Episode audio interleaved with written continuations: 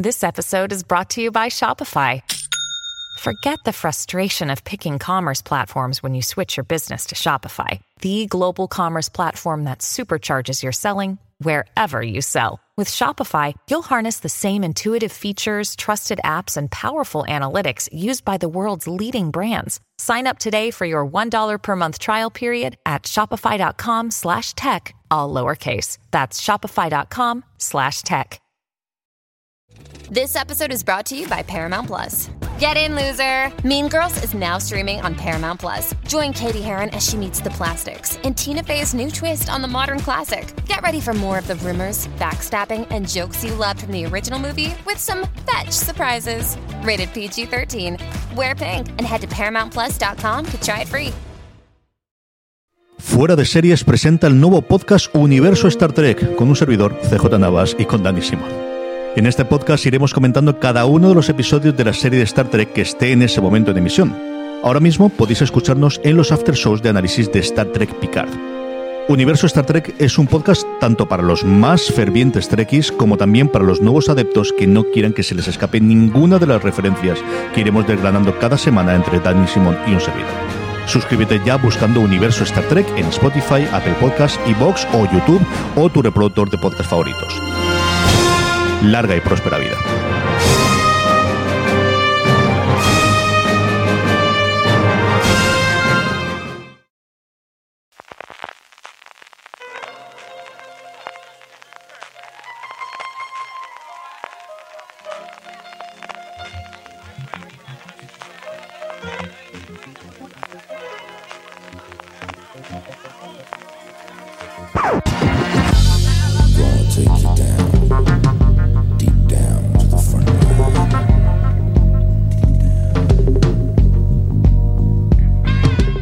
Bienvenidos a FDS Review, el programa de fuera de series donde cada semana analizamos, comentamos y debatimos sobre nuestras series favoritas. Esta semana eh, vamos no con una serie de ficción, sino con una serie documental que nos ha roto un poco la cabeza durante la vacación navideña y ahora que ya ha pasado un poco el exceso de azúcar y de polvorones, vamos a entrar a debatir que es mm, A los gatos Nito Carlos, un asesino en internet. Para hablar conmigo de esta truculencia, tenemos a una experta en crímenes eh, sin resolver, que es Maricho Lazábal. Hola, me va lo chungo. Así que esto obviamente me lo vi en cuanto vi la notificación de Netflix. Y otro de nuestros colaboradores a los que también le gusta toda esta cosa adictiva y sangrienta, Miguel Pastor. Hola, y además creo que Netflix me lo recomendó porque sabe que soy alérgico a los gatos. Luego hablaremos de, los gatos propiamente, porque la verdad es que a mí me ha hablado mucha gente preguntándome si podían verlos siendo dueños de gatos, pero es una pregunta que haré después, porque primero, bueno, para quien, quien no conozca de qué va esto, es una serie documental, como decíamos, de tres episodios que se estrenó el pasado 18 de diciembre en Netflix y que tuvo ahí como unas semanas de que se hablase mucho de ello, porque en cierto modo, como le pasaba a Wild Wild Country, eh, tiene esa cosa de, que cuando lo ves, si no conoce el caso, dice, ¿cómo? No he podido eh, nunca haber escuchado esto con lo loco que es y con la dimensión tan grande que tuvo. Pero bueno, sin entrar en mucho spoiler, Marichu, ¿cómo definirías esta historia de A los gatos ni tocarlos? Un señor muy pirado publica un vídeo en internet y a partir de ahí la escalada del drama, desde todo esto que se ve en las series obviamente criminales, de ya sabíamos que apuntaba maneras para estar muy pirado y hacer cosas muy horribles, pues eso tal cual. Es una escalada de terror acompañada por un grupo de cibernautas que se obsesionan con el caso y se dedican a proponerse localizar al tipo que ha publicado ese vídeo en internet y, a ver qué, averiguan de él. Es muy loco, en serio, es muy loco.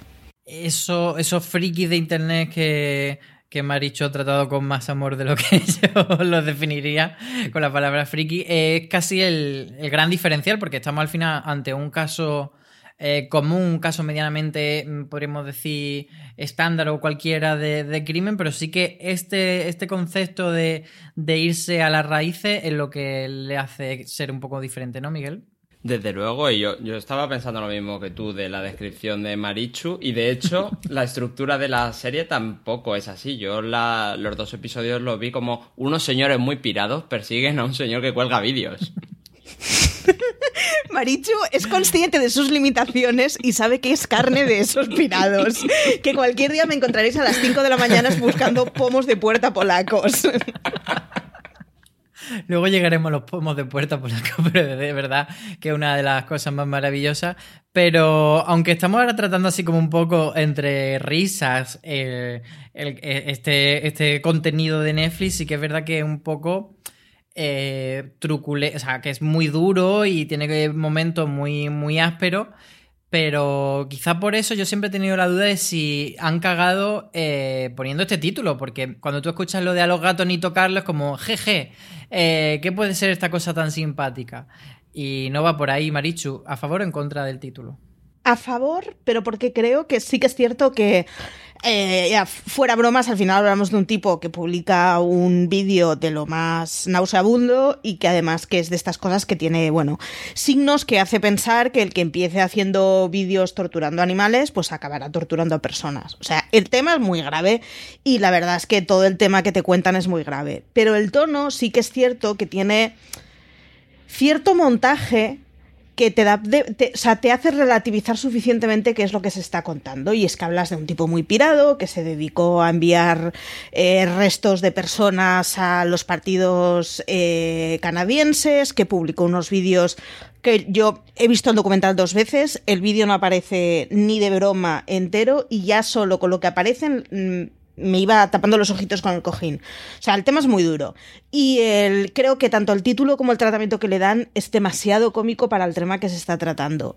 Pero también hay que pensar que es que la locura y lo divertido o lo gracioso que puede tener este tema es que al final hay un grupo de pirados que podríamos ser todos los que estamos viendo eso, que somos carne de obsesión, que se pasan durante meses de su vida con la vida paralizada por perseguir a un tipo que ellos realmente no saben si existen. Luego coincide que sí. Entonces, ¿creo que el tratamiento es demasiado jocoso? Pues, pues igual sí, si no hubiera más programas como este. Pero es que también es lo que le hace el signo distintivo que hace que este documental lo vaya a saber por encima de otros. Entonces, bueno, estamos ya jugando en unas ligas en que si nos limitamos a un título descriptivo y un tono descriptivo, pues tendría la mitad de la audiencia que tiene. Miguel, misma pregunta. ¿A ti qué te parece este tono jocoso del que habla Marichu? ¿Te resulta incómodo a veces o crees que ha acertado? Sí, yo creo que el título no está muy, muy bien puesto, pero con la serie vista sí que entiendo que lo que intentaron es traducir una expresión hecha como, como en, en inglés se llama don't fuck with Cats, que es un poco eso, no jodas a los gatos y intenta transmitir con los gatos y intenta transmitir el mensaje de este tipo, eh, todo lo que le pasó al final, sin entrar en spoilers, viene dado por haber empezado a joder con un tema tan delicado en internet, que es un poco lo que lo, cómo empieza este documental, donde empiezan a, plantar la estructura de todo ese principio del primer episodio. Mm, volviendo a lo que decía antes sobre, sobre esto de los gatos, que a mí una, amiga me escribió un, WhatsApp y me dijo si, si consideraba yo que ella había visto la serie, si ella debía verlo, ella teniendo dueño, ella siendo dueña de, de, varios gatos y amando a los gatos mucho. Marichu, por alusión, tú que también eres dueña de gatos, ¿crees que la gente dueña de gatos debería evitarse este documental? No, y creo que en general, o sea, respecto al tema gatuno no se debería evitar. Y hay una cosa que cualquiera que, que, tengamos a gente alrededor del mundo de la adopción de los gatos, sabemos que hay en ciertas fechas en que hay ciertos lugares que, por ejemplo, no dan gatos negros alrededor de Halloween, que, que se, bueno, se cercioran mucho de que vayas a cuidar al bicho, de hay mucho cabrón por el mundo. Y, y a mí me parece que en general no está mal ser conscientes de que hay mucho cabrón por el mundo y de que cuando se da un bichillo en adopción hay que saber a quién se le da y que se haga responsable del bicho. Pero, hombre, supongo que aquellos que em-, empaticemos más con los animales somos un poco mm, bueno, nos prestamos un poco más a que, pues, pues es que se meten con los gatetes y entonces nos rompe el corazón. Claro, claro, ahí, voy. me refiero al nivel de, de, herir la sensibilidad de un, de un dueño de un gato, de un amante de los gatos. Del 1 al 10, ¿cómo de, de, hecho polvo te quedas? A ver, no mucho, pero porque yo creo que eh, son muy cosas. dicen suficientes veces que los vídeos son duros como para que no necesites ver el vídeo para imaginarte lo que viene a continuación y ya está, y no quiero ver más. Pero eso sí, con el par de segundos que se ven de cada uno de los tres vídeos eh, de los que hablan, ya te digo, yo cogía el cojín. Pero porque me ablanda el corazón los gatetes, ¿eh? que intuyo que si me hubieran puesto abuelos me hubiera pasado lo mismo y si hubieran puesto niños, pues, pues a Miguel le tocaría mucho más de cerca y le estaría dando la patata. Pero, chicos, es que la vida es muy dura. Es que si ves un documental de este tipo, sabes que el que, el que tienes delante es un psicópata de las narices. Bueno, luego hablaremos de esos vídeos más a fondo cuando hablemos de A lo gato ni tocarlo en la parte sin spoiler. Pero antes de cerrar este. La parte con spoilers, perdón. Pero antes de cerrar este bloque sin spoiler, eh, Miguel, quería preguntarte: ¿tú a quién le recomendarías esta serie documental? ¿Quién debería verla y quién no? Pues a los fans del True Crime, yo antes de empezar a grabar estaba pensando que yo creo que lo primero True Crime que, que vi fue The Jinx y desde entonces me ganaron porque mm, todo lo que ha hecho Netflix eh, después de aquel que hizo HBO está como muy bien estructurado, como muy bien llevado. De hecho, nosotros tres ya grabamos sobre el que hicieron de Alcácer también y era, era lo que mi tesis, el, lo bien que está estructurado para engancharte. Pues este le da una vuelta más de tuerca para llevar el, el cliffhanger al final del episodio. Verdad que solo son tres episodios, entonces con dos cliffhangers lo tienes hecho. Pero, mm, pero está muy bien, muy bien enganchado. Te lo vas a ver eh, de una vez si tienes tiempo o, o si no vas a estar pensando en cuándo vas a tener tiempo para ver el siguiente. Pues de esos cliffhangers de los que habla Miguel y de todas las polémicas que han salido alrededor de a los gatos ni tocarlo y un poco de ese análisis del final de la serie documental vamos a hablar, pero ya será con spoiler, así que introducimos aquí la música de cabecera de la serie y nos metemos al lío. Good evening. We begin tonight with developing and sinister news where police are investigating two mysterious packages. I've been a police officer for over 23 years, and it's the first time I see something like this. A twisted story that keeps twisting. A receptionist opened the blood soaked box and found a severed foot. What they saw, they described as something out of a horror film. This is somebody who was able to execute a very, very well laid out plan. I mean, it plays out like a slasher movie. He was clearly someone who wanted this bizarre form of notoriety. And he actually put things on the internet. What did you see in that video? Y ahora sí, quien no haya visto a los gatos ni tocarlo, es el momento de parar el podcast, irse a Netflix, chuparse los tres episodios y volver con nosotros. Así que quien no lo haya hecho, avisado está de que vamos a full. Eh, Miguel, mira, tú me comentabas eh, el otro día fuera de micros que te parecía muy interesante y muy acertado eh, mm, el comienzo de A los gatos ni tocarlo en la ciudad de Las Vegas. ¿Por qué? Sí, Las Vegas, porque realmente Las Vegas es una ciudad del vicio por el juego eh, creada en la nada, en un desierto. Y esa protagonista que nos presenta todo el principio de la estructura lo cuenta muy bien. No sé cuánto de consciente es ella de lo que está diciendo y de cómo está quedando en, ese vídeo, que tampoco sabemos cómo está editado, pero lo que ella cuenta es, mira, yo no tengo vida. Eh, me dejaron, tengo un gato, esto es Las Vegas, cuando no está jugando esto es el desierto, entonces mi conexión con el mundo es Internet y me gustan los gatos y así llegué a este foro. Y eso explica muy bien eh, el primer punto principal de, esta serie para mí es eh, cómo se reúne la gente alrededor de esto porque tienen mucho tiempo. Eh, cuando decía Marichulo de los pomos, si queréis luego lo tratamos, hace falta mucho tiempo para esto, ¿eh? Eh, lo que pasa es que, claro, están llevados por un sentimiento que es el de eh, cómo pueden hacerle algo tan extremo a, un animal. Y es verdad que lo que decía al principio de que el título te lleva a eso, eh, el, caso de los gatos, yo creo que por el, por el protagonista, por el asesino, está muy bien cogido porque era justo lo que quería. Un grupo de gente capaz de dedicar mucho tiempo a hacer lo que hicieron, que es a buscarle. Hablaba Miguel de esta, de esta Dina Thompson, que es la, la protagonista que abre el documental, pero hay otros cuantos personajes. Y quizá el acierto de, de este, de esta serie documental sea precisamente eso: el- el no contarte meramente lo criminal, sino centrarse en, en los frikis que estuvieron mm, viéndolas venir un tiempo antes.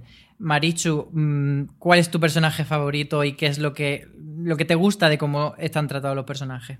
Yo soy extremadamente fan de Dina, pero completamente. Porque me ve, o sea, yo me veo a las 4 de la mañana buscando pomos polacos. Entonces, una semana sin dormir porque estoy buscando pomos polacos. O sea, me veo completamente en ese papel, obsesionada por algo que en, en este caso eh, tiene un fin que se puede llegar a entender, ¿no? Y es que hay un tipo que está torturando animales y que hay que pararle los pies. Puedo entender eso, pese a que para eso están los señores policías y no las marichus del mundo buscando pomos polacos, que conste.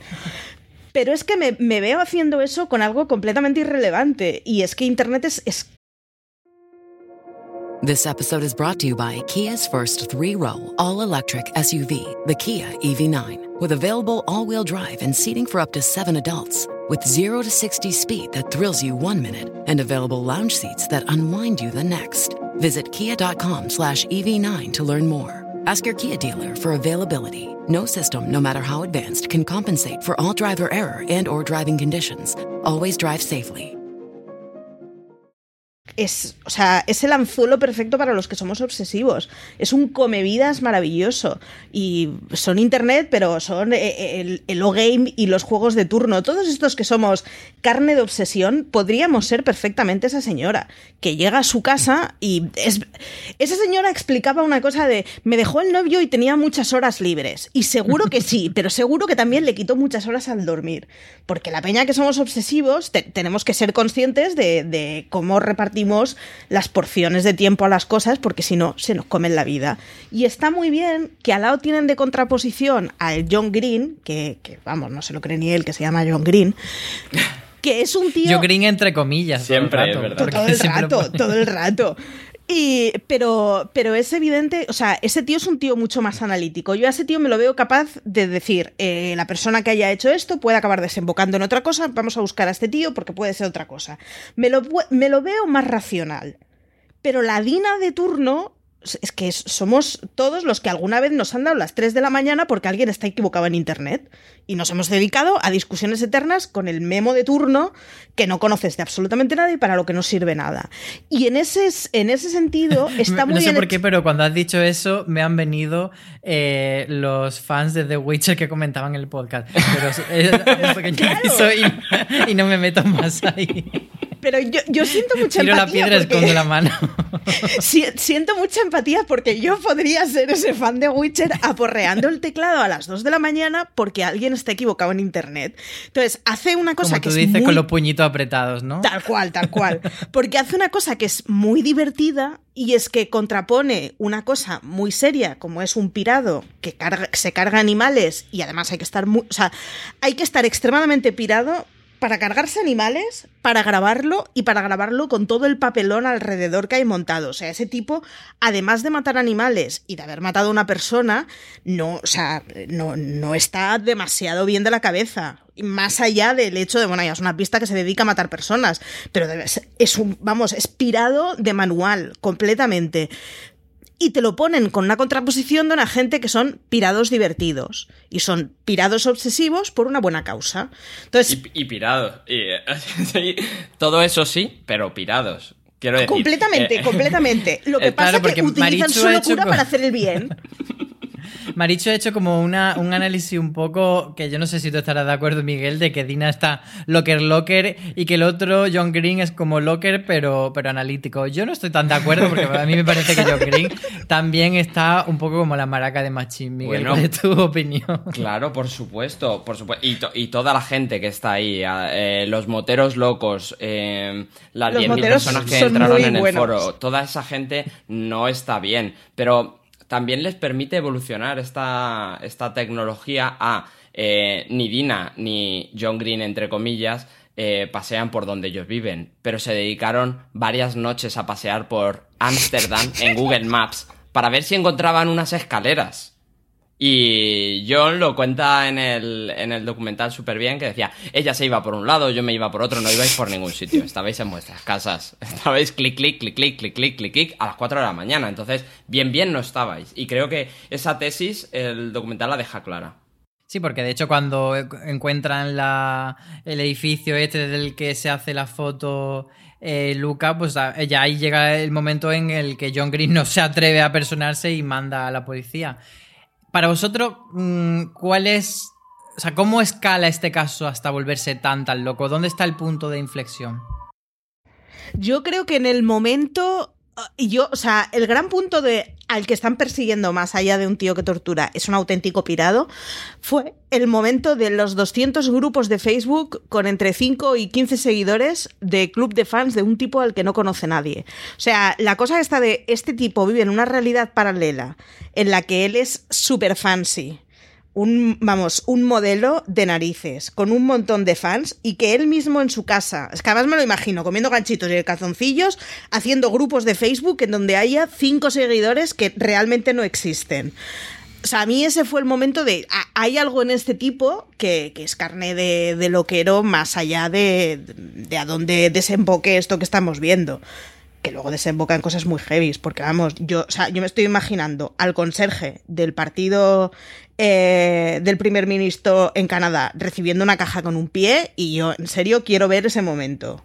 Yo creo que ese, lo del pie es uno de los más locos, pero a mí cuando, cuando me hace ya decir, vale, estoy súper dentro, el cliffhanger del primer episodio, que si no recuerdo mal, es John Green como diciéndote, vale, hasta ahora hemos estado aquí con lo de los gatitos, pero va a pasar algo más y, viene en el siguiente episodio. Además fue como un episodio que me vi, pues, lo típico que dice, venga, antes de dormirme de 11 a 12 o de 11 y media a 12 y media, me lo pongo, tal, y ya mañana me veo los otros dos. Y cuando acabó ese episodio fue como, vale, ahora sé que voy a trasnochar porque me tengo que ver los dos siguientes episodios.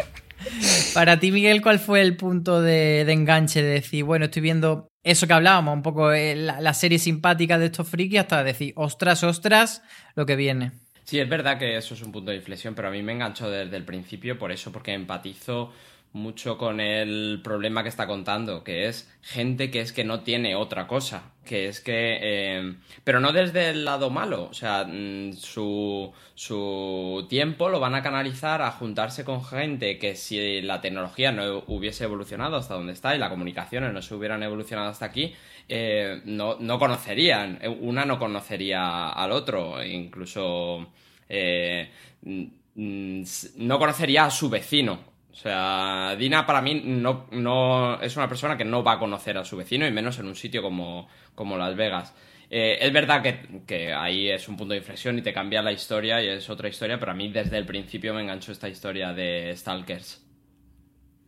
Lo más loco que pasa en A los gatos ni tocarlos es, Marichu, ¿te quedas con el pie o es otra cosa? No, yo creo que me quedo con el caso de Edward Jordan, que es el tipo al que se acusa en falso y acaba suicidándose. Es decir, fuera de todo este cachondeo, de lo que hablamos es de gente... El de Namibia, ¿no? Sí, de gente que aporrea un teclado y aporrea un teclado con jijis, jajas y con te vamos a rajar. Hay una frase que, que la noté, de hecho, que es tienes que luchar para no perder el control. O sea, creo que tenemos que ser un poco conscientes cuando estamos en Internet que a alguien que le conoces le puedes decir mm, voy a sacar la cuerda de piano y todos sabemos que no va en serio y vaya risas, pero a alguien que no conozcas tienes que ser consciente que aquello que tú escribas no llevará tono y puede ser entendido con el peor de los tonos. Y que la persona de la que se lo cuentes puede ser la persona que esté más jodida del universo.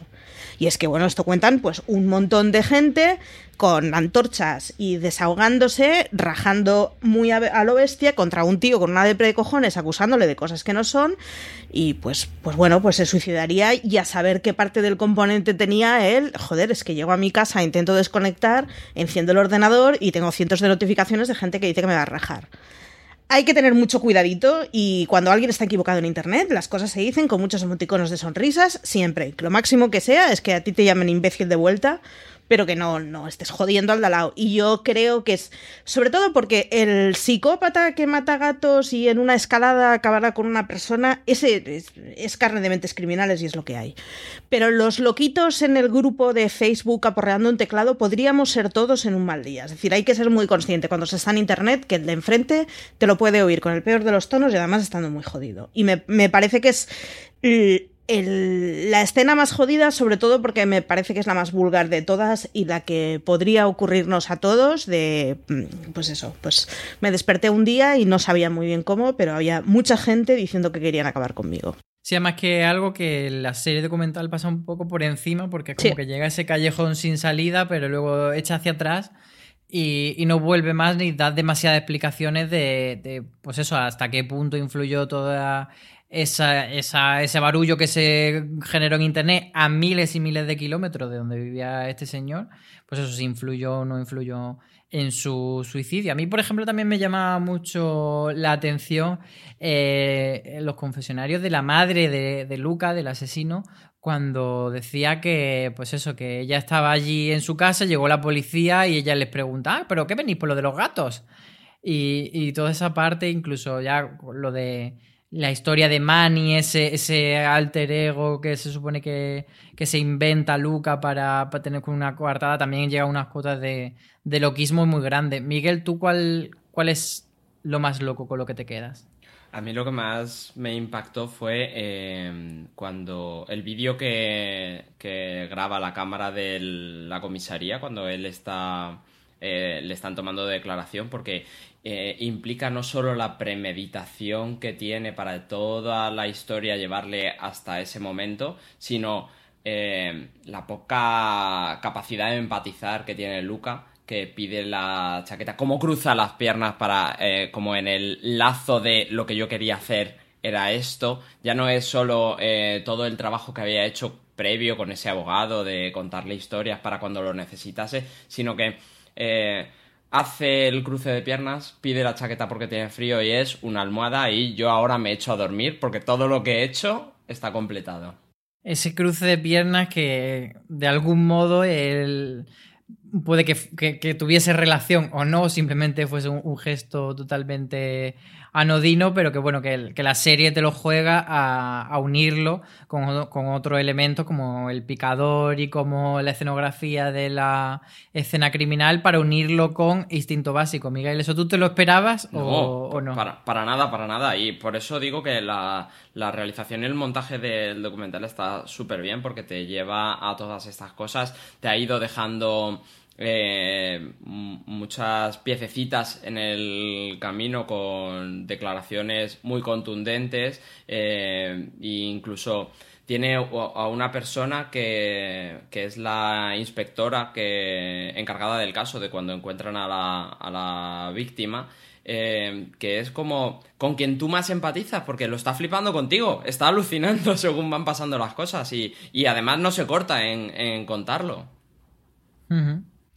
Lo que pasa es que para llegar a, este, a, esa escena, para poder utilizar eh, la escena y vincularla con, con la escenografía de instinto básico, pues cómo está dispuesta eh, la cama, la víctima, el póster y, todo eso, eh, lo, que, lo que hace la serie es poner precisamente eh, fragmentos del vídeo en en el que Luca mata a su víctima y yo planteaba en la crítica que escribí para fuera de serie pues eso que había sido una serie documental que me había gustado bastante pero me parecía que que bueno, que traspasaba la línea de- del buen gusto y del morbo a la hora de, de poner cosas demasiado evidentes o de, mostrar cosas que quizás no hacían falta y que son morbo puro, como en el caso de, de esto, de poner la escena del crimen, porque al final, eh, bueno, no estás viendo nada, pero estás viendo a la persona instante antes de morir y por mucho que luego intentes reivindicarla, Joder, a mí me parece que acaba siendo demasiado gráfico. Marichu, tú como experta en True Crime,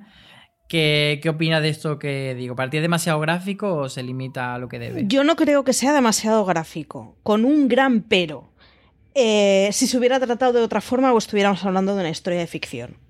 Es decir, al final, eh, lo siento mogollón por los gaturris, pero, pero son unos gatetes que no sé, no tienen alma ni para la Biblia, no sé cómo decirlo.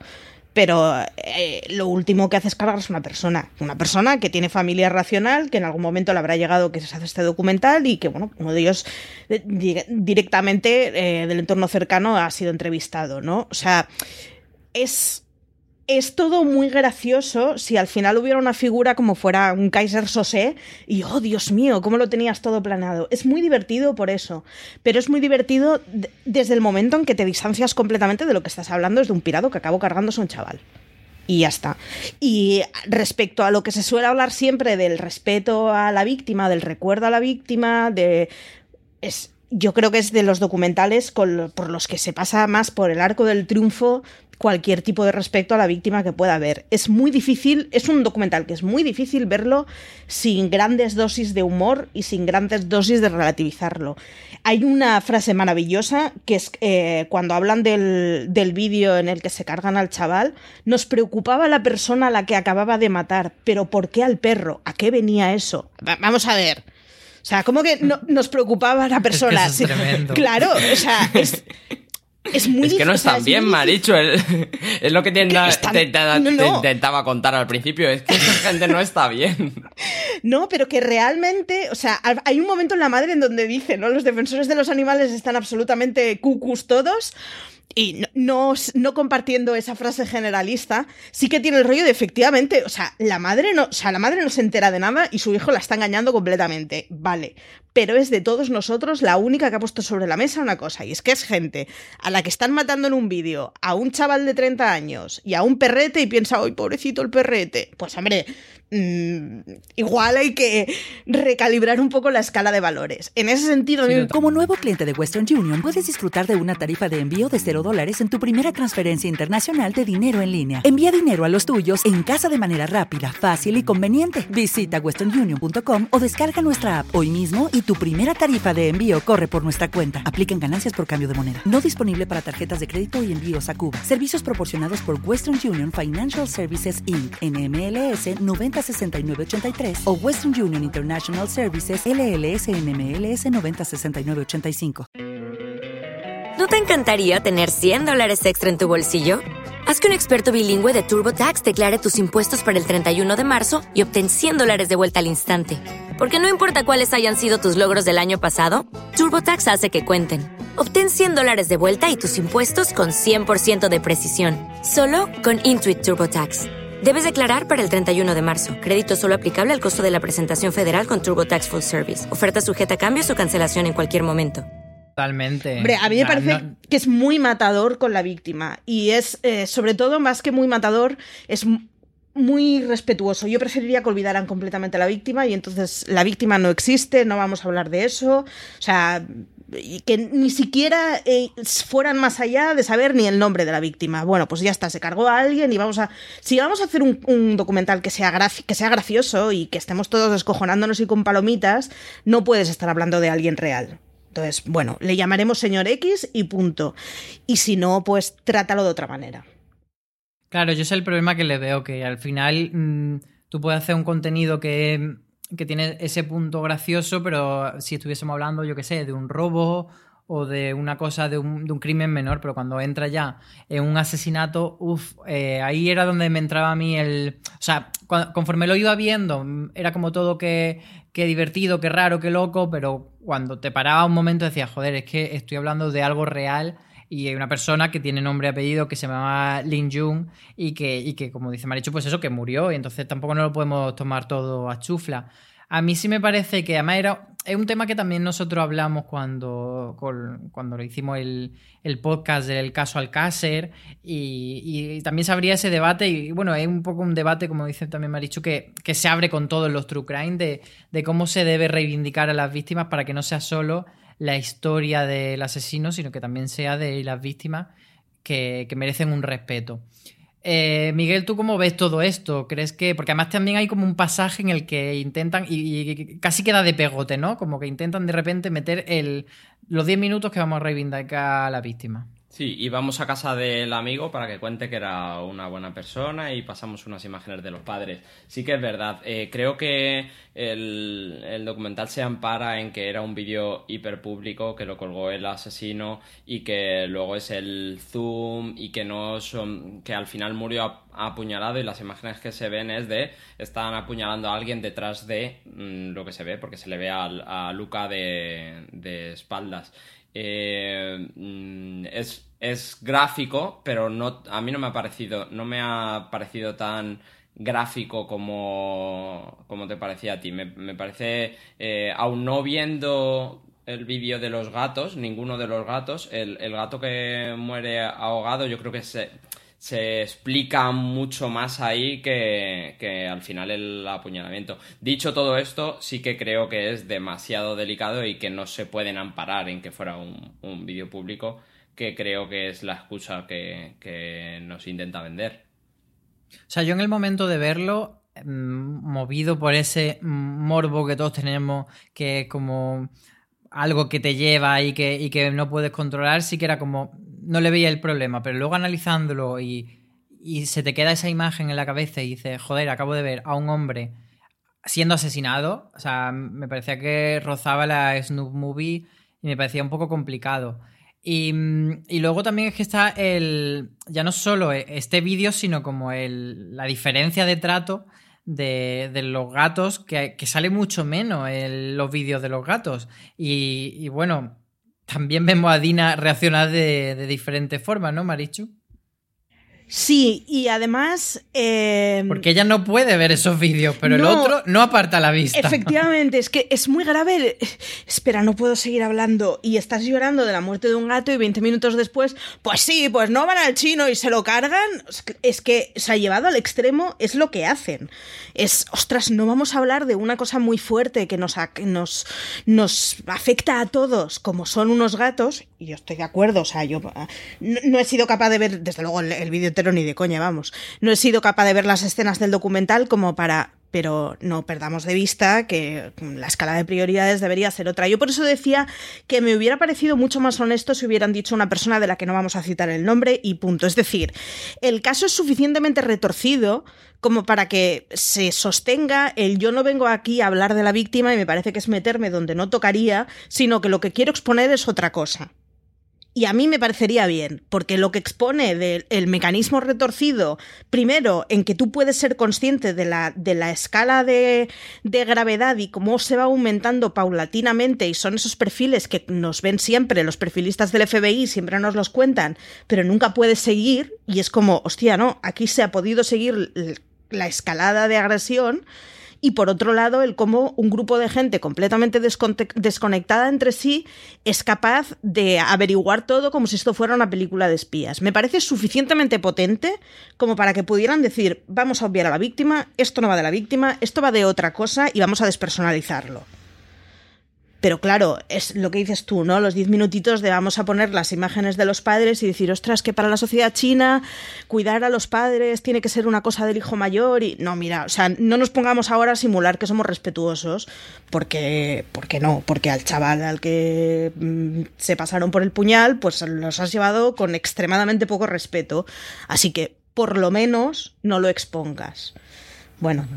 Y hablábamos antes de, ese, pasaje de, este hombre que se suicida en Namibia alrededor, o sea, eh, después de toda esta caza de brujas que organiza el grupo de Facebook.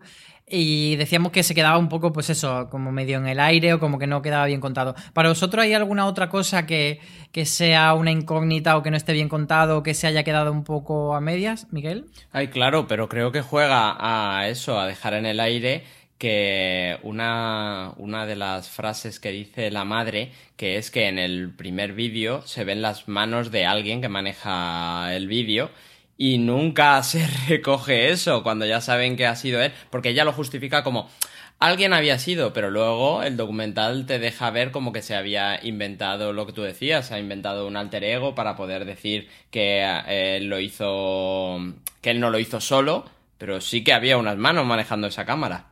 Pero, por ejemplo, a mí me pasa con. eh, o sea, cuando ellos están dando palos de ciego con si el, criminal está en Rusia, que si el criminal está en Namibia, de repente el hilo por el que tiran y que le lleva a Luca Rocco Magnota es cuando alguien le dice misteriosamente a la persona que estáis buscando se llama Luca Rocco Magnota, que todos sobreentendemos, por lo menos yo sobreentendí, que sería el mismo, harto de que estos frikis diesen palos de ciego, pero bueno, que no se llega nunca a investigar ni, ni a tirar de eso. Maricho, ¿a ti te queda alguna otra duda o algo que creas que nos ha contado muy bien? Sí, a mí hay otra duda que me queda y es, eh, la madre la primera vez que van los policías, lo que pregunta es a qué habéis venido a lo de los gatos.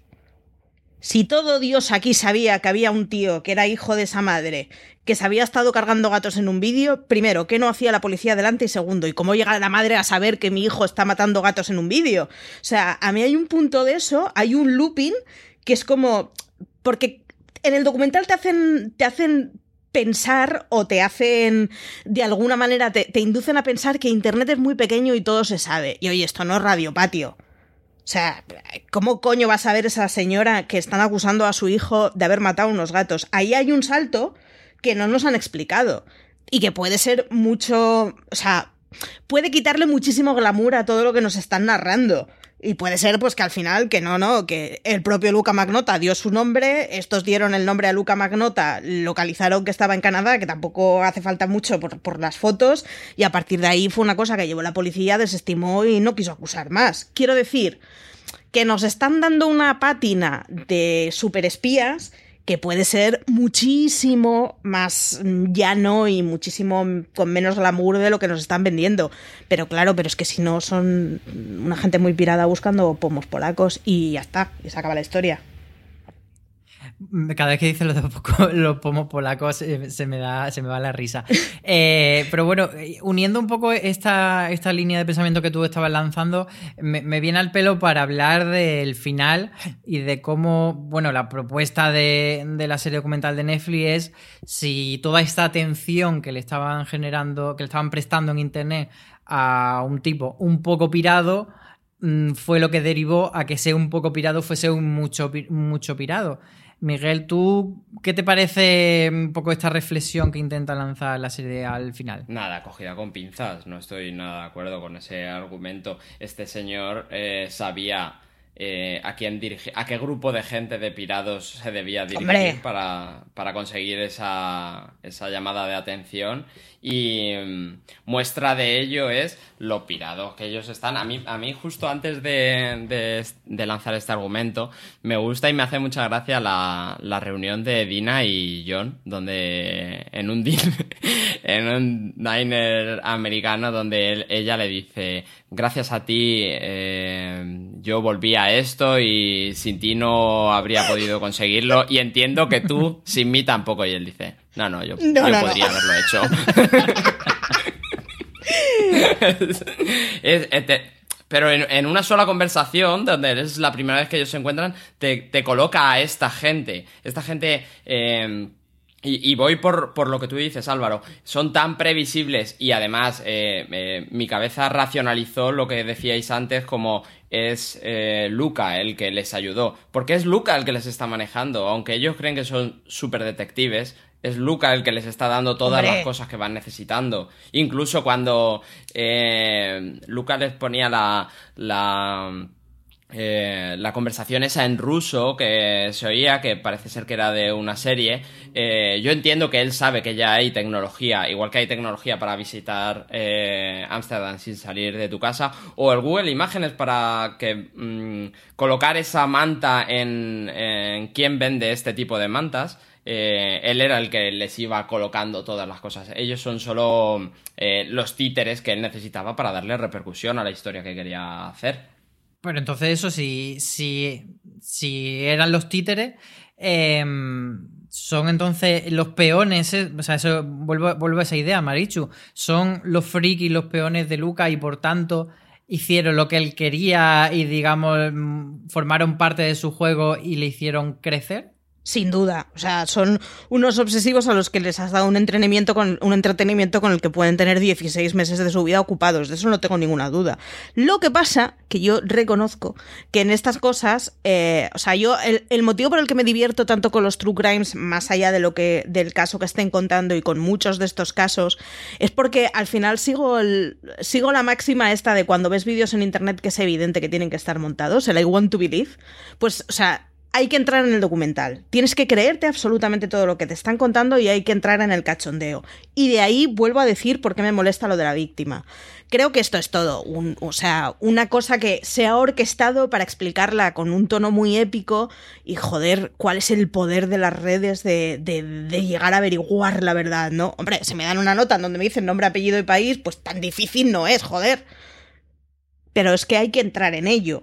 Y si no, eh, la lectura es mucho más triste y es que hay un grupo obsesionado con muchas horas libres en su vida a las que es que la lectura real. un pirado de narices claro pero lo que digo es que si entras o sea si entras a tomarte en serio eso y a, tomarte en serio que hay un auténtico psicópata que ha estado manipulando un grupo de cientos de personas, volviéndose locos por Google eh, Street Views, mirando de qué forma son los semáforos de cada ciudad, es mucho más duro de digerir.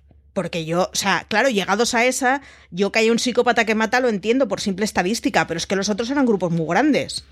O sea, toda esta gente no vota, ¿no? Que dice Barlett en uno de los episodios de la Casa Blanca la, o sea, fuera de, del cachondeo que tiene el documental, el documental es tristísimo y es durísimo de digerir. Y es que al final, pues eso, es que hay un asesino que ha estado danzando muñecos con, con, cientos o miles de personas en un grupo. Es que además, los, o sea, los números de los que hablaban que había llegado a juntarse el grupo eran enormes. O sea, ya entiendo que de ahí habrá un núcleo duro que serán 20, que serán los pirados de verdad, que estarán con el Street View. Pero claro, es que si, o sea, si ves el documental sin todas esas florituras y sin todas esas ironías, es difícil de digerir, ¿eh? Y es difícil de digerir y, no por el asesino.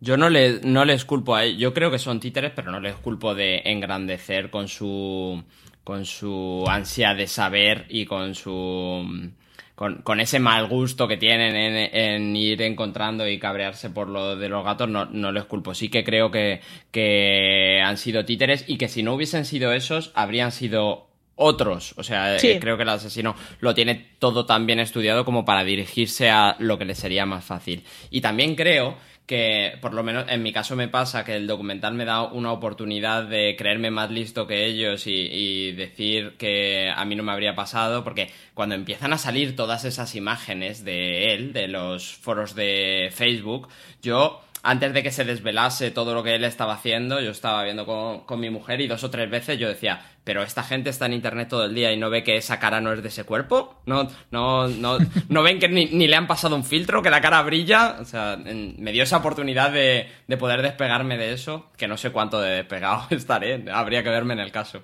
O sea, yo sí que entiendo que eso, que si no hubiesen sido estos friki habrían sido otro, pero creo que sí que ellos, o sea, lo que Luca necesitaba era alguien que jugase con él a ese juego de policacos y fueron ellos. Entonces entiendo que sí que forman parte de la creación del monstruo.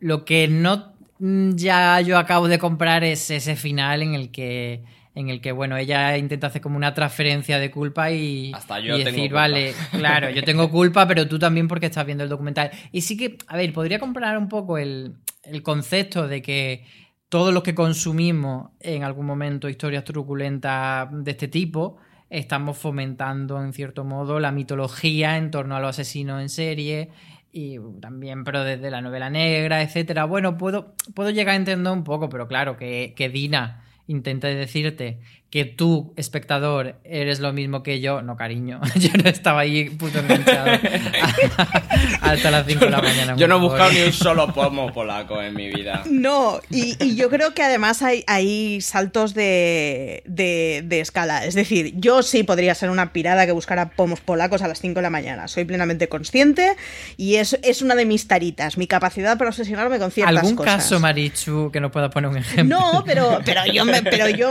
o sea, quieras confesar. Yo soy consciente que a mí hay con casos de actualidad que me da la tarita y me pueden dar las 2 de la mañana buscando la Wikipedia enlaces. O sea, soy plenamente consciente de que me enrollo y me obsesiono con temas.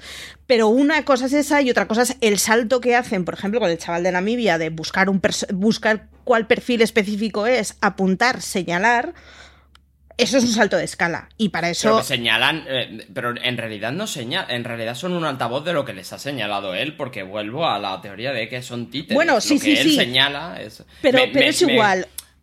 Me, chirría también. O sea, me, crea curiosidad cómo eligió a ese señor a miles de kilómetros y. Eh, eh, cómo Luca piensa en este nombre es el que voy a señalar y a este tío es al que le voy a echar las culpas ahora y por qué.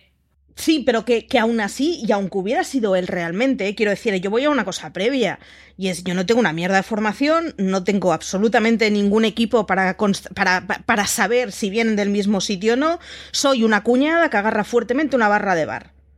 Así que antes, o sea, incluso aunque estuviera convencida, ¿eh? Se llama Perico de los Palotes y vive en la calle tal, perfecto, pero lo que vas a ser una comisaría. Y ya te dirá el, el señor policía que estás tarada. Ahí entran en, los momentos, esos los que son más cobardes que todo, porque yo había momentos del, documental que pensaba, vaya, está, se coge un avión y se planta en Ottawa, en la ciudad que fuera. Pero no, luego ya ahí había ese momento en el que John Green decía, por aquí ya llamo a la policía, que vayan a tocar la puerta.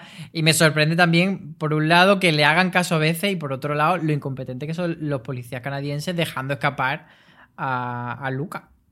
Hombre, no sé. van a la zaga todo Bueno, el tiempo, ¿eh? a, mí hay una, a mí hay una cosa que me fascinó del, documental y que de verdad, o sea, no, entiendo y me hizo pensar que estamos muy desangelados, ¿eh? ¿Cuánto se tarda en volar de Canadá a París? Porque de las 10 horas no baja. Resulta que cuando el tío sale del avión sabemos que va a llegar al aeropuerto de París. Joder, no hay 75 vuelos que vengan de Canadá y vayan a París. Y se les escapan en el aeropuerto. Yo eso lo compraba todo el tiempo como Luca lo tenía todo planeado. Lo que sabíais que Luca estaba haciendo es porque él quería que lo supierais que lo estaba haciendo y por eso ese símil con la película de, Tom Hanks y DiCaprio, que por cierto es una película que a mí me encantaba, entonces tenía todo tan claro con esa, todos los símiles con esa película. A mí, el, el, momento de señor escapándose en el aeropuerto, lo siento, porque aquí ya no estás hablando contra los pirados, estás hablando con la gendarmería francesa. Incluso, o sea, a ver, no, no puede ser que el Luca Magnota sea más listo que todos. O sea, chico, no sé, tampoco tiene la pinta de ser el lápiz más afilado de la caja, como para que toda la gente no pueda con él. No, pues no lo sé. Yo quiero comprar eso, ¿eh? porque es que eh, eh, toda la información que van teniendo es la que él va dejando y cuando él la va dejando. Sí, yo también estoy con Miguel, que a lo mejor no sería una mente maravillosa, pero sí que un poco listo era porque siempre iba por un, paso o dos por delante del otro y de hecho eh, yo creo que cuando él da la información de estáis buscando a esta persona es porque está hasta las narices de que tiene a unos friki encabronados pero no están consiguiendo encontrar las pistas, entonces hace como un poco cuando va a un, a un run escape y el, y el máster y el máster te dice que no mires más en ese mueble. No será más abajo. Magnota esfoliándose para sus 15 minutos de gloria y que no lleguen día tras día. Claro.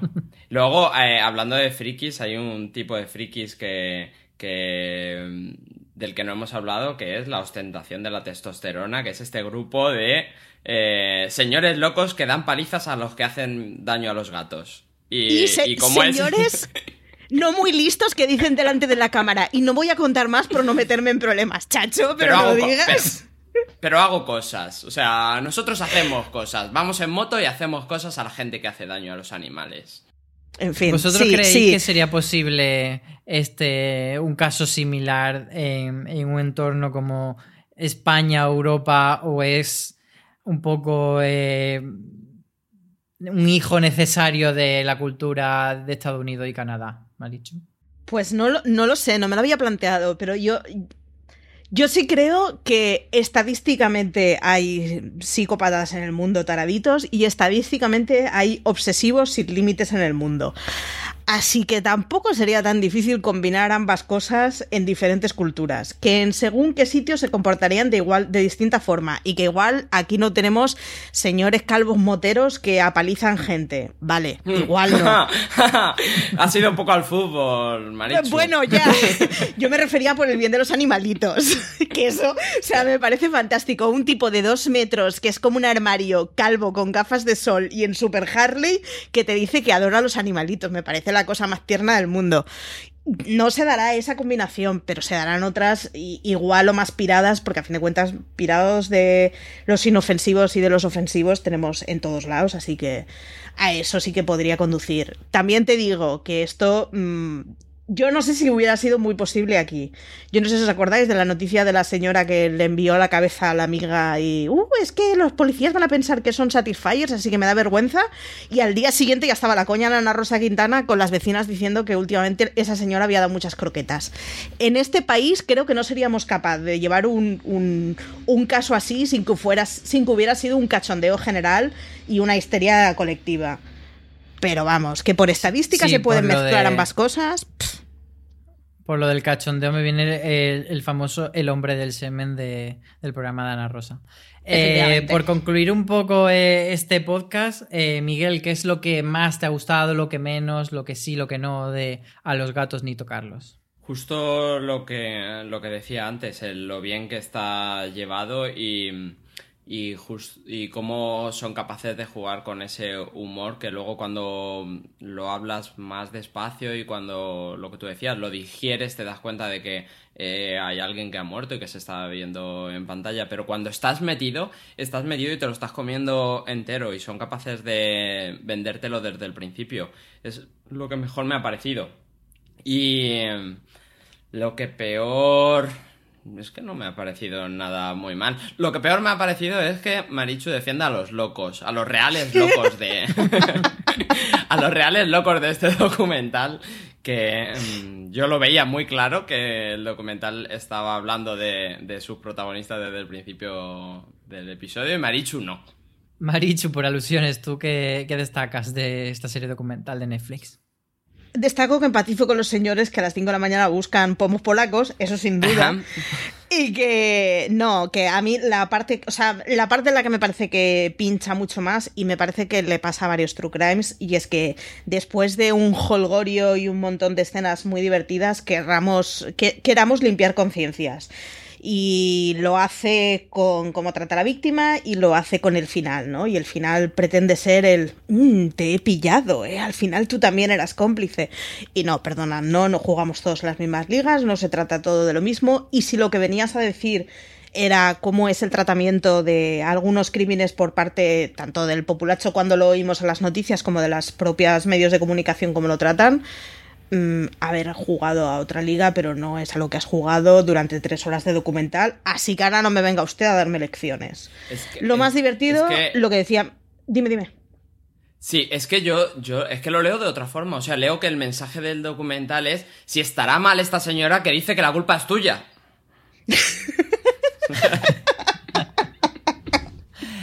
Fíjate que, no sé, a mí me da la sensación de que no, de que el documental ahí tiene como, como casi una crisis La de... moralina de, de todos tenemos Sí. que ver. Pues, Claro, de en plan de, bueno, yo he hecho esta mierda, pero tú la estás viendo, así que como, como tú estás ahí como espectador, mm, eso justifica que yo esté aquí como... Y claro, a mí me parece que, que, que no es no es equiparable, es como cuando se habla de la telebasura y, y- y siempre se critica, pues sálvame y todo este tipo de programas, y luego hay quien dice, pues es que mm, si existen es porque hay gente que los ve, ¿vale? Pero independientemente de que haya gente que los ve, hay unas líneas éticas que, que se pueden cruzar o no, y entonces en todos estos programas tipo Espejo Público, Ana Rosa, etcétera, evidentemente siempre va a haber una base de espectadores, pero me parece que sí que hay una responsabilidad por parte de- del canal y de la productora y del propio programa de decidir cruzo o no cruzo esta línea a la hora de tratarlo y, y que forma parte de tu profesión y tú eres el que tienes que tener esos valores éticos. Entonces cuando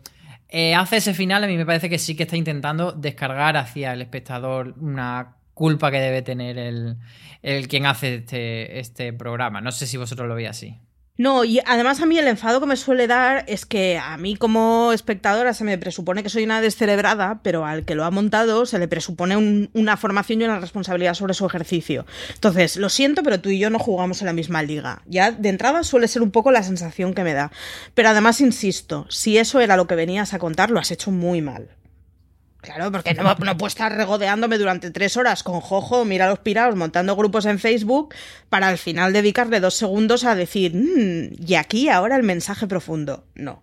Te has cascado tres horas de, mm, de vamos a hacer espectáculo y vamos a reírnos todos con una situación que es muy grave. Hemos entrado en el juego, pero hemos entrado en el juego siendo conscientes que lo que estábamos viendo, para empezar, eh, relativizaba un caso de asesinato muy grave. Quiero decir, que sí, pero mm, era una de las premisas que teníamos y es no, no vamos a tomar esto en serio.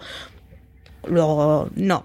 A mí es que en estas me suele dar mucha rabia. Me pasó también con Alcácer en los últimos dos minutos de y ahora te voy a hacer una leccioncita sobre la violencia de género. no, a mí eh, en este tipo de documentales me parece que si vas serio y tienes una tesis, defiéndela. Pero lo que no puedes hacer son siete millones de horas de un argumentario y en el último minuto, no, es que en realidad mi tesis era esta. Pues tío, pues, pues has sido muy poco competente. Si durante diez horas me has contado A para decirme que lo importante era B, has aprovechado muy poco tus minutos de gloria. Totalmente, bueno, pues con esta reflexión y con todo esto que hemos hablado sobre las contradicciones que, nos mm, genera eh, a los gatos ni tocarlos, nos quedamos. Muchas gracias, Marichu, por estar conmigo una vez más.